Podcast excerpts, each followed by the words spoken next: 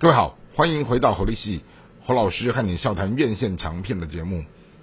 今天和大家聊的这部作品是在二零二三年的六月中旬，好在台湾的院线档期上映的一部算是受欢迎的呃动漫英雄真人电影，叫做《闪电侠》。好，那这样的电影它其实好每一个年度哈在院线档期都会不断的出现，尤其是这种漫威型的这种正义联盟的角色哈，它总有一定的票房哈在那边能够吸引许多的人来去关注它。好，那这一版呢，基本上它算是呃第四次出现在呃大荧幕的真人版。那以前他们曾经有过几个版本的东西陆续上映哈，那。这一次的故事，他们把它添加了有一些不同的东西，也就是当闪电侠他本身的那一种神速力，如果能够穿越时间的话，他其实是可以回到过去，甚至于到未来哦，然后去在那个不同的时空去做一些事情。那当然，哦，故事它就从亲情的这个地方开始着眼，就有提到说，呃，年幼的他因为母亲意外遭到杀害，然后父亲又可能被误解，然后最后造成呃失去母亲，然后爸爸又坐牢的这样一个惨痛的原生家庭的命运，好，那导致他最后呃被闪电击中的时候，他有了神力时，好，他也在思考说。他要不要回到那个关键的过去点去做某种程度的改变？可是呢，剧中就他的好朋友蝙蝠侠就有告诉他说：“你如果跟动了过去，很可能未来也许是美好，但是也许可能是一场非常可怕的灾难。”那当时哦，闪电侠他就觉得说：“那我没有去试，我怎么知道呢？”于是他就勇闯。自己这样的一个关卡，他就想去印证看看，结果没有想到一连串发生了许许多多的事情，好，然后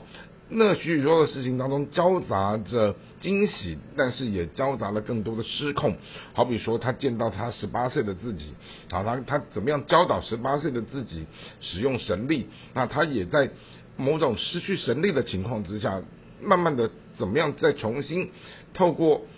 另外一个平行时空的好朋友蝙蝠侠给予他神力，好帮他帮他把这个神力的东西找回来。好，那当当然这当中就穿插了神力女超人啊，甚至于女女生版的超人，哦，以及各式各样许许多多的这些大明星大咖，他们都透过这一部戏，好。